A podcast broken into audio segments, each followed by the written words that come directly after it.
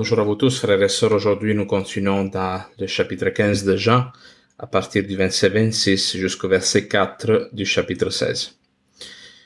En ce temps-là, Jésus disait à ses disciples, Quand viendra le défenseur que je vous enverrai d'auprès du Père, lui, l'Esprit de vérité, qui procède du Père, il rendra témoignage en ma faveur. Et vous aussi, vous allez rendre témoignage, car vous êtes avec moi depuis le commencement.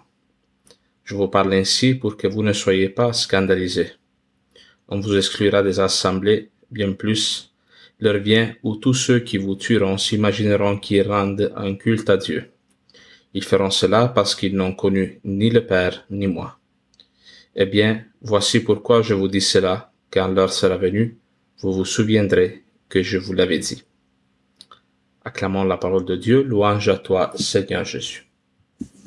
Dans les derniers jours, nous avons lu les versets qui précèdent ce texte de Jean et on voyait Jésus-Christ qui invitait les apôtres à rester intimement attachés à leur maître, cela même après sa mort. Pourquoi cela? Afin de pouvoir rester fidèles à l'enseignement reçu du Christ et ne pas perdre courage parce que la persécution pour les apôtres, pour les disciples, pour tous les chrétiens s'en vient. Le Christ, il avait déjà prophétisé cela. Je frapperai les bergers et le troupeau sera dispersé. Et après avoir prophétisé cette, image qui annonce la mort du Christ, hein, euh, Jésus dit à Pierre, mais toi, sois le pasteur, hein, rassemble le troupeau après. Nous approchons aussi euh, de l'ascension. Dimanche prochain, c'est la fête de l'ascension du Christ qui euh, ensuite nous a introduit à la Pentecôte que nous vivrons dans deux semaines. Et le texte d'aujourd'hui annonce aussi la venue de l'Esprit Saint. Jésus euh, utilise cette expression, quand viendra le défenseur que je vous enverrai d'auprès du Père, lui l'Esprit de vérité qui procède du Père, il rendra témoignage en ma faveur. Ici, dans la traduction liturgique française, on utilise le mot défenseur, euh, un mot qu'on pourrait plus proche du grec, qui serait plus juste, c'est le mot paraclet, Paraclito. Euh, le paraclet, c'était quelqu'un, hein, c'était l'avocat de la défense, celui qui se tenait à côté de l'accusé et euh, qui le défendait. Mais dans cette expression paraclet est vraiment importante la, la, la valeur physique, le fait qu'il s'agit de quelqu'un qui se tient à notre côté et qui nous encourage, qui ne fait pas les choses à notre place, mais qui nous suggère, hein, si vous voulez, dans l'oreille, doucement, qu'est-ce que nous devons faire? Quelle est la volonté de Dieu dans ce cas-ci. Alors, il s'agit vraiment de quelqu'un qui est là pour nous soutenir, pour nous aider, qui ne remplace pas notre humanité, qui ne remplace pas non plus nos incertitudes, mais qui en même temps euh, nous prouve que Dieu est présent, qui est là avec nous et qui ne nous abandonne pas dans la souffrance. La Bible italienne aussi, ça peut être intéressant aussi de remarquer cela, utilise l'expression l'esprit consolateur là encore du euh, latin cum solo, ça veut dire un consolateur, c'est celui qui se tient avec quelqu'un qui est seul, cum solo. Nous le savons que l'une des plus grandes euh, tristesses, difficultés qu'un être humain peut vivre, c'est le fait d'être confronté à la solitude. Cela est encore plus vrai ces temps-ci. Et l'Esprit Saint est là pour nous consoler aussi, moi je dirais d'un point de vue affectif, nous faire sentir aimés, nous bercer dans l'amour du Père, nous réintroduire aussi à cette douceur que Dieu euh, cause, dont Dieu est la cause dans notre cœur aussi. Alors le Christ, c'est comme s'il essaie déjà de consoler par ses paroles les disciples et les apôtres qui seront confrontés plus tard. Hein. Ici, on est juste avant la passion, donc ça s'en vient. Il faudra pas qu'ils attendent beaucoup pour que ce texte se réalise. Alors le texte continue. Euh, donc il viendra cet esprit défenseur euh, Paraclétos, que je vous enverrai d'auprès du Père, lui l'Esprit de vérité qui procède du Père, il rendra témoignage en ma faveur, et vous aussi, vous allez rendre témoignage, car vous êtes avec moi depuis le commencement. Rendre témoignage est une expression qui euh, indique la prédication apostolique, le fait d'être témoin de quelque chose qu'on a vu et donc de le raconter. Cela nous rappelle un peu c'est quoi l'évangélisation. Les apôtres, quand ils partaient dans une ville, on le voit avec Paul, mais aussi Pierre, Jacques, Jean, euh, quand ils partent, ils partent raconter leur expérience de vie. Ils sont vraiment témoins d'un événement physique. Hein. Les apôtres vont dire, nous rendons témoignage de la résurrection du Christ, nous qui avons mangé et bu avec lui après sa résurrection. Il ne s'agit pas d'une idée, d'une abstraction, mais d'une expérience vécue dans le concret, dans le concret d'un repas partagé, du fait d'avoir mangé, d'avoir été les compagnons, ceux qui partagent le pain avec le Christ avant sa mort et sa résurrection, lors de la dernière scène et euh, lors de la multiplication des pains et des poissons, mais aussi hein, euh, au dîner que Jésus-Christ, disons, offre à ses disciples euh, sur le bord du lac de Galilée après sa résurrection. Mais euh, donc les disciples témoigneront par le témoignage de leur vie, mais le témoignage indique aussi l'expression du martyr. Être martyr, c'est être témoin, le plus grand témoin de la foi, ceux qui ont témoigné de la véracité de l'évangile de la manière la plus claire, la plus forte, ce sont les martyrs, ceux qui sont allés à donner leur vie, même d'une manière physique, pour rester fidèles à l'enseignement qu'ils ont reçu, à la parole reçue de Dieu. Mais euh, une chose qui est intéressante aussi de, de, s'y arrêter un peu, c'est qu'il y a deux personnes qui rendent témoignage. Il n'y a pas juste les disciples qui parlent, mais il y a aussi l'Esprit Saint qui agit et lui rend témoignage à l'intérieur des personnes que ce que les apôtres vont annoncer euh, est vrai. Alors cela peut nous aider à nous aussi parce que lorsque nous nous lançons dans l'œuvre d'évangélisation, dans la prédication en particulier, dans le témoignage de notre vie, il faut pas penser que tout repose sur nous. Parce que des fois, on peut hein, se, se, buter face à un auditoire qui est pas nécessairement disposé à nous, écouter, à nous écouter, qui nous résiste, qui a des doutes, mais nous devons parler nous devons rendre témoignage de notre expérience personnelle que nous avons vécue avec Dieu, mais en sachant aussi que l'Esprit Saint travaille dans le cœur des personnes et que nous n'avons pas le contrôle total à 100% de ce que Dieu va faire avec ces gens-là. Alors, penser cela, être convaincu de cela, nous aide aussi à prendre avec plus d'humilité et à accepter plus facilement hein, des, échecs, si vous voulez,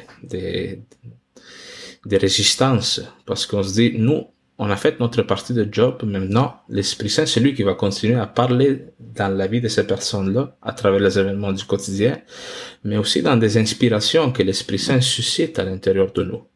Hein, lui aussi rend témoignage. L'Esprit Saint, c'est, si vous voulez, cette partie-là de la Trinité qui va en mission. Bien sûr, le Fils aussi s'incarne, vient dans le monde, et le Père aussi, par son action providente, s'intéresse à l'homme, mais l'Esprit Saint, il va comme, hein, il rentre dans cette partie la plus profonde de l'âme de chaque être vivant, et là-bas, il parle au cœur de l'homme.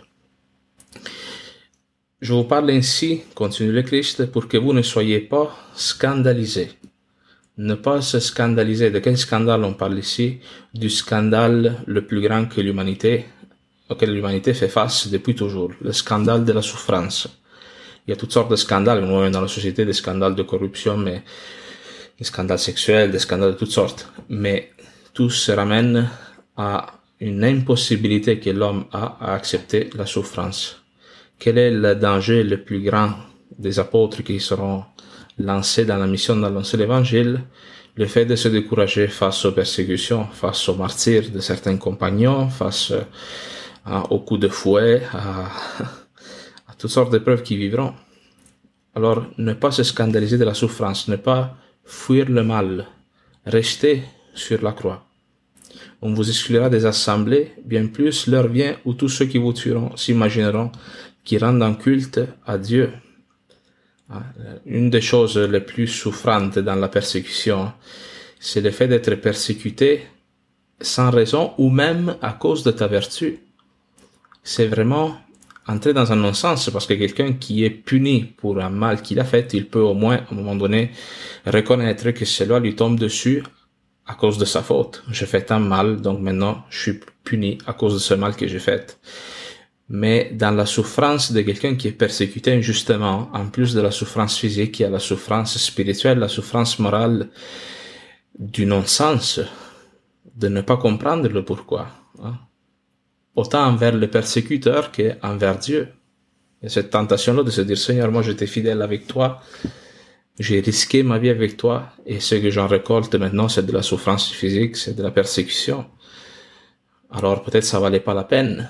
Ça, c'est le vrai scandale. C'est qu'à un moment donné, au milieu de tourments et de souffrances, commencer à douter de l'amour de Dieu. Vous savez, l'expression scandale fait allusion comme à, un obstacle au moment donné, ce qui nous empêche d'avancer. Et si tu continues d'avancer, tu vas trébucher, tu vas tomber, tu vas te blesser. Il y a ce, risque pour les apôtres et pour nous tous au moment donné de céder à la tentation, de croire que Dieu ne nous aime pas, parce qu'il nous abandonne dans la souffrance. Alors quelle est la réponse que l'Esprit Saint vient donner à cette tentation-là du non-sens dans la souffrance, il dit, euh, voici pourquoi je vous dis cela, quand l'heure sera venue, vous vous souviendrez que je vous l'avais dit. L'Esprit Saint vient dans notre cœur et vient actualiser, rendre actuelle, rendre agissante, présente la vie du Christ en nous. Comment ils feront les apôtres pour résister à la souffrance? C'est parce qu'ils ne tomberont pas dans le danger du non-sens. Dans leur souffrance, ils seront capables de croire que le Christ continue de souffrir sur la croix à travers leur corps et par cette souffrance-là, il continue de sauver le monde.